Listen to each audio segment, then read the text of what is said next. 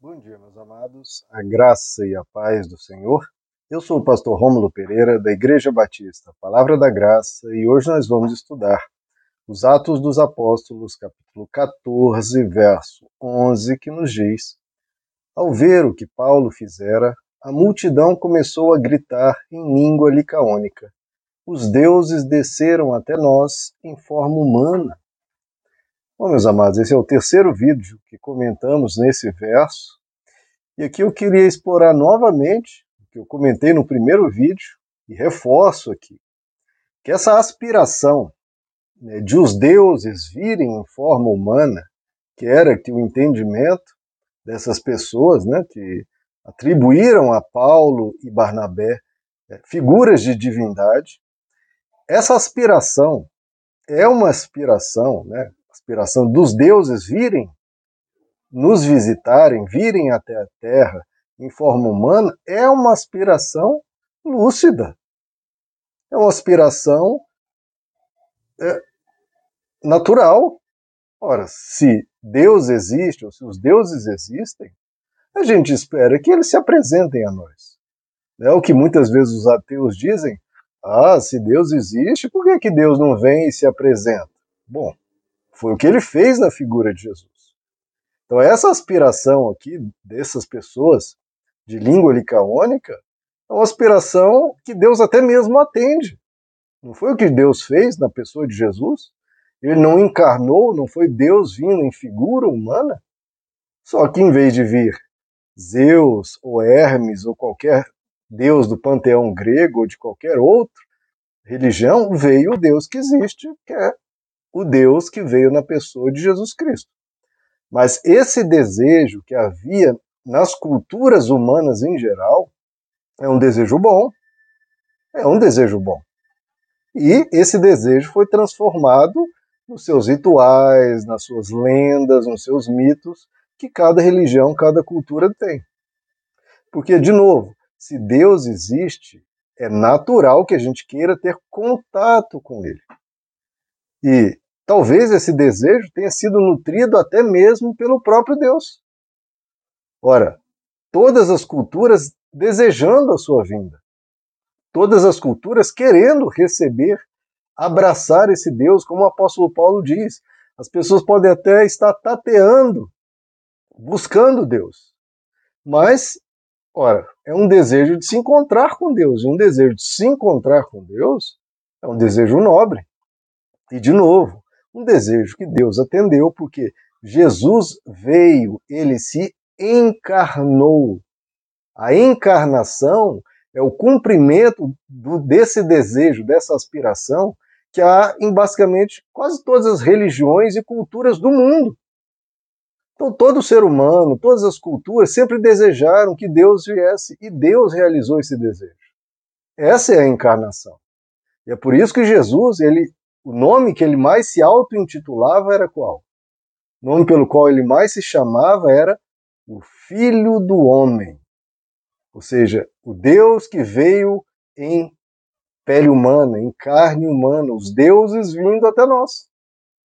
Essa é a grande eh, boa nova do Evangelho. Deus veio até nós e deu a vida por nós. E que o Evangelho tanto explica, né? em João 1, verso 18 diz: Ninguém jamais viu a Deus, mas o Deus unigênito que está junto do Pai o tornou conhecido. É um verso que eu particularmente gosto muito.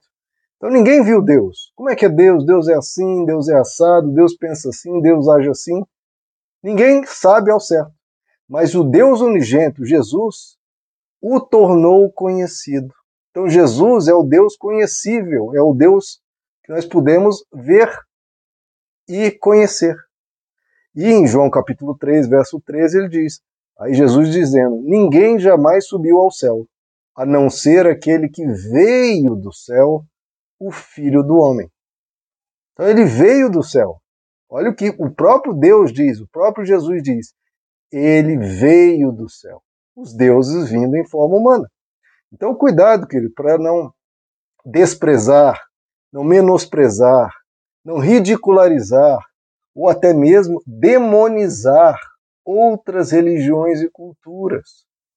Porque muitas vezes aquilo que está no coração, uma aspiração dessas religiões ou culturas, pode ter sido algo colocado por Deus ali. Uma semente pedagógica, uma semente didática, Deus preparando o coração humano para conhecer o que ele faria. Ou se não conhecer, mas eles tiveram esse desejo, esse desejo da vinda de Deus. Né? Sempre as pessoas perguntam, né? Bom, se as pessoas são salvas depois que Jesus veio, aceitando Jesus, como o pessoal do Antigo Testamento era salvo? Ora, o pessoal diz, assim como as pessoas depois do Novo Testamento são salvas olhando para o Jesus que veio, as pessoas do Antigo Testamento são salvas olhando para o Jesus que virá. E o que, que essas pessoas que esperavam os deuses vir estavam fazendo? Estavam olhando, desejando um Deus que viria. Claro que o certo é desejar um Deus bom, né? não um Deus que tenha quaisquer aspectos falhos ou falhas de caráter. Mas essa expectativa é nobre e boa. Agora, eu reforço: nós não devemos menosprezar, ridicularizar ou demonizar outras religiões e culturas. Porque muitas vezes o que elas às vezes estão dizendo, ah, os deuses vieram até nós em forma humana. Ah, que povo mais tolo, que povo pagão. Ora, foi o que Jesus fez. É a crença básica do cristianismo, a encarnação. Só que eles tinham essa mesma crença, só que na linguagem e na formatação de suas religiões. Mas o cerne dessa crença é o ser humano desejando que Deus venha nos acudir, nos socorrer, nos salvar. E são crenças verdadeiras, que talvez, de novo, tenha sido a pedagogia de Deus, tocando em pessoas, tocando em sábios, tocando eh, em líderes daquelas regiões, religiões e culturas, para que ensinasse isso. Olha, a gente precisa de Deus, a gente precisa que Deus venha até nós, porque o ser humano é falho, porque o ser humano por si só não consegue se salvar. Vamos pedir a Deus para ele, eles, de alguma forma, nos ajudarem. E essa ideia que eles converteu um dos maiores cristãos do século do século XX, que é C.S. Lewis, que é o escritor das Crônicas de Nárnia e de um dos maiores clássicos do século XX, né, que é o cristianismo puro e simples. C.S. Lewis era um ateu, não acreditava em Deus, era um ateu militante, e sabe o que ele, ele dizia? Ele comentava com seu companheiro, com seu amigo de Oxford, né? os dois eram professores de Oxford, que era J.R.R. Tolkien, que é o escritor de Senhor dos Anéis, Tolkien era católico, e C.S. Lewis comenta, ah, você fica falando de Jesus, falando de Jesus, essa ideia de Jesus é a ideia que existe em todas as culturas, em todas as religiões, os mitos falavam que os deuses viriam em figura humana, a mesma coisa, esse Jesus aí de vocês é igual a qualquer mito. Aí Tolkien explicou para C.S. Lewis: ora, se essa era a obra que Deus faria, ou seja, vir até o mundo para salvar a humanidade, você acha que essa história ficaria reservada apenas para o povo de Israel?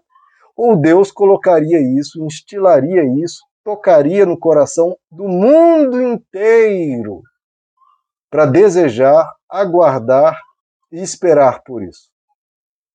E aí C.S. Lewis entendeu realmente essa esperança, esse desejo tem que estar na humanidade toda, porque Deus não é o Deus de Israel, Deus é o Deus do mundo inteiro, é o Deus de Israel, é o Deus da África, é o Deus da Austrália, é o Deus da Europa, é o Deus das Américas, é o Deus de todo o planeta. Ele tem que colocar, ensinar a sua verdade, colocar a sua verdade no coração de todos, não apenas de alguns, porque Deus não faz acepção de pessoas.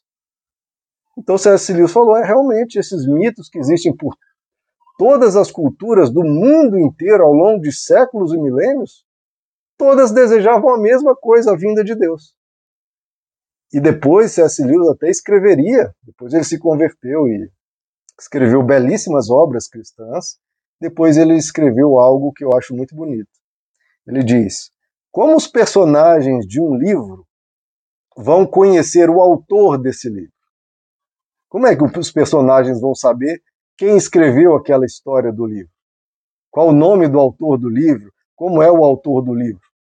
Só tem uma forma dos personagens de um livro conhecer o autor do livro, é o autor do livro se inscrevendo, se escrevendo na história.